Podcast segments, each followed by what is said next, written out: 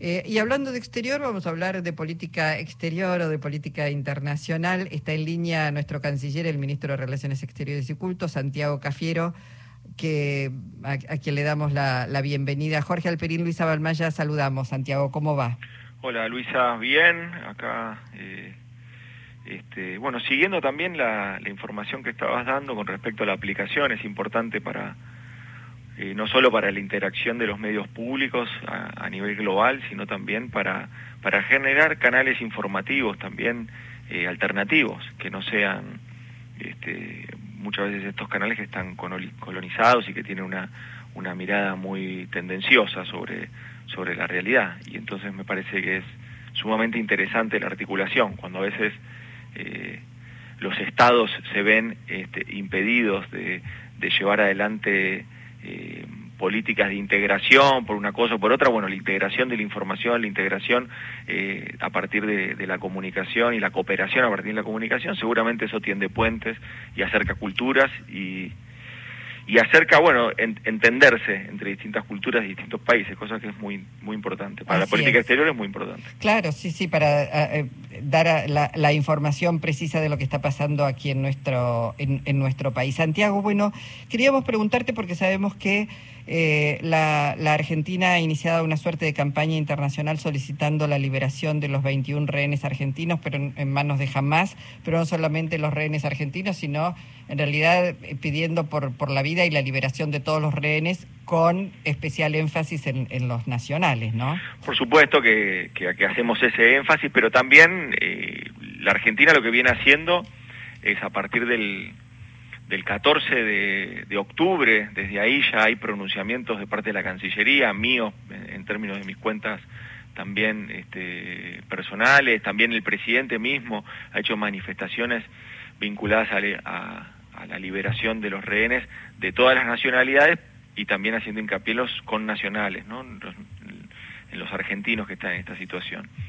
Y el día de hoy, eh, bueno, en, ese interín, digamos, del 14 hasta acá, también hubo muchas gestiones y venimos trabajando con las autoridades de Israel, con las autoridades también de países de, la región, ahí de, Oriente Medio y, y, y, lo que... Y por supuesto, la tarea que hacemos es la de también acompañar a las familias. Eh, por eso el presidente hizo un Zoom con las familias y, y bueno, y lleva adelante también una, una, tarea de, diplomacia que tiene que ver con, bueno, con insistir con este, con este reclamo de liberación de los rehenes. Ahora lo que hicimos el día de hoy fue esta campaña global donde en distintos, eh, en distintos idiomas, en hebreo, en inglés, en árabe, la Argentina hizo solicitadas con la firma del presidente argentino reclamando la liberación de los rehenes.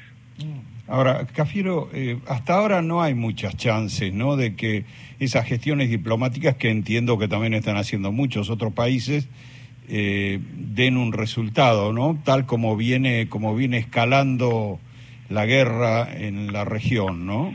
El conflicto es un conflicto que sigue escalando, lamentablemente es así, eh, por supuesto. Y, pero bueno, la gestión la Argentina la hace con con, total dedicación y con total responsabilidad y como bien destacás, es una gestión similar a la que hace el resto de los países. La verdad que la, tarea diplomática nuestra y nuestro sentido de la responsabilidad es trabajar y trabajar en conjunto con las autoridades de Israel, que son quienes tienen control territorial, que son quienes tienen el control del territorio y que son también con quienes eh, estamos articulando permanentemente desde el primer día a partir del, de, la acción terrorista que hizo Hamas el, el 7 de octubre, bueno, trabajamos por un lado, eh, bueno, por supuesto el pronunciamiento de la Argentina, inequívoco, eh, este, planteando la absoluta condena a lo que había sucedido, eh, y después trabajando con la repatriación de los argentinos que estaban inscribiéndose en el registro que hicimos para, para evacuar y repatriar,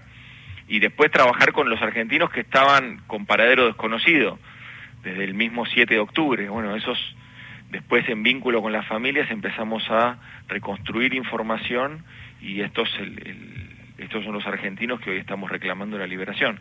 Claro, es, es, un, es una situación muy compleja, Santiago, porque obviamente eh, la acción terrorista de Hamas este, ha, sido brutal.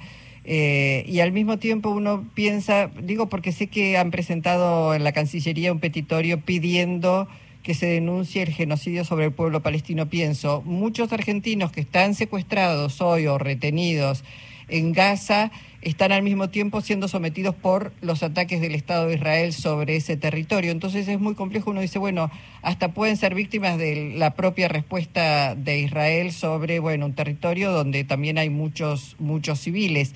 Es bien complejo. ¿Se han reunido con Amnistía Internacional? ¿Hoy te reuniste? Me reuní el día de ayer y, y efectivamente, Luisa, es un poco también lo que planteas vos. Es bien complejo. El punto es, en esa complejidad ¿Cuál es el, sentido de responsabilidad de la Cancillería? Bueno, el sentido de la responsabilidad de la Cancillería es trabajar para la liberación de los rehenes. ¿Hay una discusión de fondo para dar? Por supuesto que hay una discusión de fondo para dar pero quizás este no es el tiempo.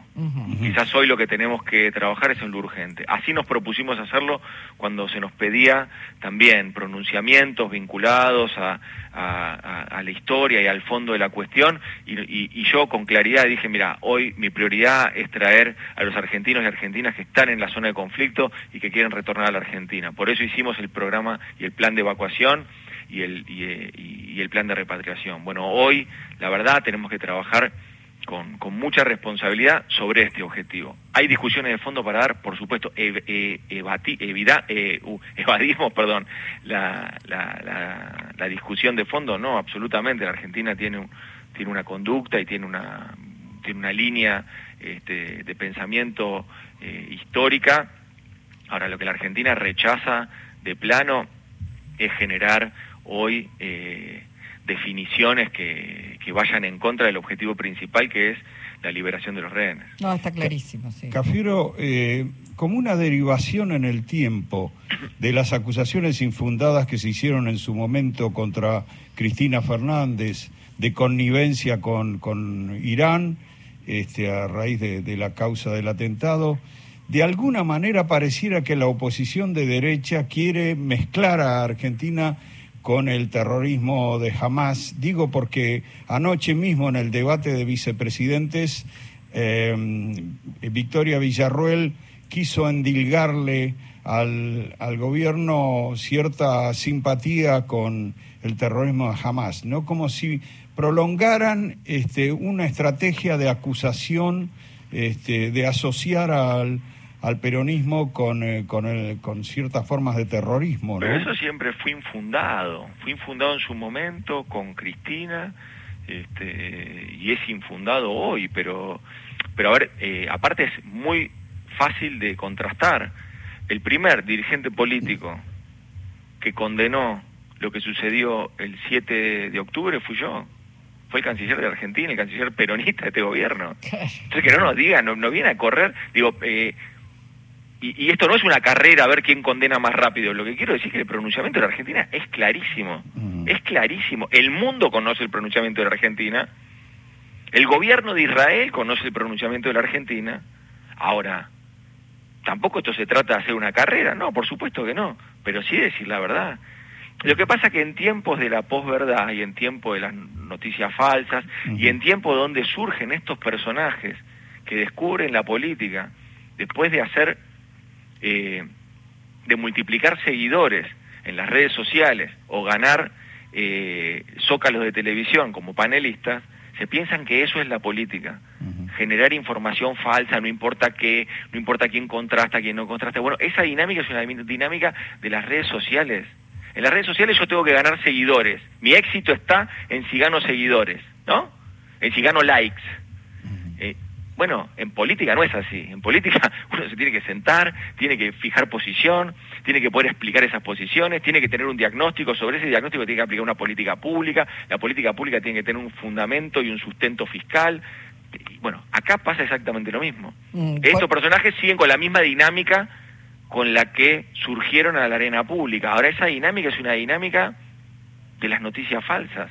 Es una dinámica que eh, cohabita dentro de, este, de esta racionalidad de las redes sociales donde, Bueno, no es tan importante la verdad. Lo importante es cuántos seguidores sumaste. Bueno, por eso, por eso se atreve a decir Javier Milei las barrabasadas que dice, junto como que va a romper relaciones, digamos que no va a comerciar con Brasil, que no va a comerciar con China. Es una Luisa, porque cómo, cómo vos sumás seguidores en las redes sociales. ¿Cuál es la lógica de sumar seguidores en las redes sociales? Ser disruptivo. ¿No? Todos te dicen eso. Cualquier community manager te dice, no, vos para sumar seguidores tenés que ser disruptivo. ¿Qué, qué es ser disruptivo? Bueno, primero, ¿no? Si querés, si uno piensa bien, sería bueno pensar afuera de la caja y empezar a, a dar debates que no se dan. Ahora, en realidad la diagonal de esa disrupción es decir barbaridades, es decir cosas que son irrealizables, es dar noticias falsas, es dar permanentemente argumentos que no, que no son sostenibles ni cinco minutos. Bueno, eh, esa es la dinámica. Por eso no, no hay que discutir mucho con eso. Nosotros tenemos que, discutir con argumentos. Y por eso yo le puse números a eso que dijo Milei. Uh dice, vamos a romper relación con Brasil y con China. Bueno, perfecto. ¿Vale? Eso vale, equivale a una sequía prolongada para la Argentina. Así como nosotros este año, producto del cambio climático, que niegan, producto del cambio climático, que niegan, está todo asociado, ¿no? Sí. Producto del cambio climático, que, niegan, la Argentina tuvo la peor sequía de su historia. Eso le repercutió en sus exportaciones y eso significó más de 20 mil millones de dólares de exportación que la Argentina no tuvo, producto de la sequía. Producto de la sequía no es una cuestión fiscal de la Argentina, del, del, no es que el Banco Central o el Estado Nacional, no, no, la cantidad de productores agropecuarios que están aún padeciendo ese efecto tan dramático que fue la sequía, ¿no? En todo el territorio nacional, con lo cual no es que le pasó al gobierno. Bueno, eso mi ley lo quiere prolongar solamente por un capricho ideológico, porque hoy cerrar las relaciones con Brasil y con China significa no exportarles más. Y si no le exportamos más, son 22 mil millones de dólares de exportación que la Argentina pierde. Es prolongar el mismo efecto de la sequía, pero solamente por un capricho ideológico. Y, eso y no estamos hablando del alivio financiero de los swaps, de, otros mecanismos que ah, no, absolutamente, sí, sí, no, mirá, me haces pensar, sí, me quedé corto, obviamente. La financiación de obras, las obras que hoy se están financiando con bancos chinos, ¿qué hacemos? Los laburantes que están, la familia que dependen de ese financiamiento, de que esas obras se sigan haciendo, ¿qué hacemos? ¿No las hacemos? ¿No las hacemos? No, es muy, es muy impresionante la liviandad, bueno, con, con la que hablan, este, por eso, bueno, es muy importante, se van recogiendo además este, pronunciamientos cada vez más este, claros, inclusive internacionalmente, respecto al riesgo que implica votarlo a Javier Milei, ¿no? Bueno, es que hay una, hay una suerte de reaccional, eh, eh, de internacional reaccionaria, hay una suerte de internacional reaccionaria que existe, ¿no? Que es Vox en España, bueno, ¿viste que es Hernández en Colombia, que es este Katz en, en, Chile, que es Bolsonaro, que es Trump. Esa, ese, esa internacional reaccionaria existe, tiene una, tiene una mirada similar, eh, pero es de un mundo que hoy no, no es el que está este, llevándose adelante. Este mundo es un mundo de polarización, sí, sí, efectivamente, pero es un mundo también de mucha cooperación y fortalecimiento de los bloques. Es una, nosotros estamos transitando de, de los conceptos de globalización de los años 90, después de la caída del muro en adelante, lo que esa globalización se puso en crisis, se puso en crisis eh, con, con, la crisis de Lehman Brothers allá en el, en el año 2008, eh, y ahí en más el comercio internacional empezó a caer. Y desde el 2015 en adelante la carrera armamentística en el mundo empezó a crecer. Los presupuestos de los cinco países que tienen la silla permanente en el Consejo de Seguridad de Naciones Unidas, por ejemplo. ¿no? Bueno, ese es el mundo. Sobre ese mundo, ¿qué se empezó, qué, cuál, ¿cuál fue la reacción? La reacción fue una globalización donde ya no te alcanza ser eh, un país eh, autónomo, soberano, etcétera, sino que también tenés que tener alianzas y tenés que tener una región que te soporte. Bueno, la derecha eso lo tiene muy, muy claro, muy aceitado, parecería. A veces eh, el mundo de la democracia, este, creo que le cuesta un poquito, un poquitín eh, más este, aliarse, pero parecería que eh, digamos, China aparece allí liderando, liderando ese bloque. Mencionaste, perdóname, salto de una cosa a otra porque mencionaste a Vox y Alejo Vidal Cuadras, el creador, el fundador de Vox, este, recibió un atentado hoy en España. Eh, se le puso una moto a la par y le disparó atravesándole, digamos, un maxilar. No lo mató, pero digo, la violencia, los niveles de violencia además que se están viendo en el mundo son brutales, ¿no? Respecto a, la vida. Este... Bueno, y, y, cuál es la responsabilidad de los dirigentes políticos? La responsabilidad de quienes nos dedicamos a la vida pública tiene que ser la de fortalecer las democracias, no, no la de, dinamitar o pasar una motosierra a las democracias. La, tarea de, los, de, quienes nos dedicamos a la vida pública tiene que ser, o quienes elegimos por convicción, eh, dedicarnos a la vida pública, tiene que ser la de generar mecanismos de respeto, de tolerancia, de, escucha, de escuchar al otro, de, poder llevar adelante diálogo político, de que ese diálogo político genere consenso, de que esos consensos generen políticas públicas de Estado, ¿no? Políticas de Estado. Bueno, esa es la tarea que tenemos por delante. Lejos está, es absolutamente a contramano de romper puentes con este, romper relaciones con el otro, hacer esto, hacerlo otro. No, funciona así el mundo hoy. El mundo hoy va hacia una globalización de regiones.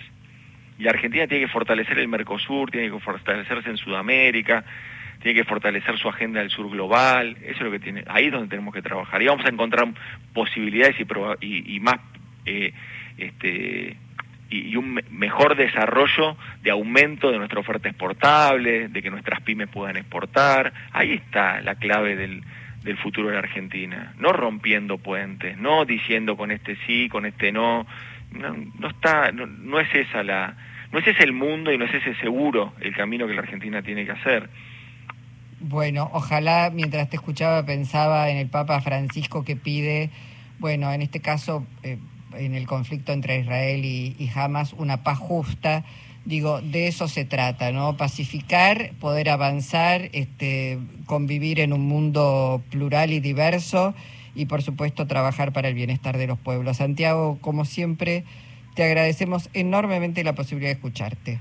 Bueno, muchas gracias. Y así, ya que lo nombraste al Papa, lo que hay que, justamente, mira, esto que dicen, eh, no, que vamos a romper relaciones con con el Vaticano nosotros decimos no, todo lo contrario, tomemos la palabra de Francisco, recreemos la cultura del encuentro, nadie se salva solo, desde ahí tenemos que partir, ese es el punto de partida.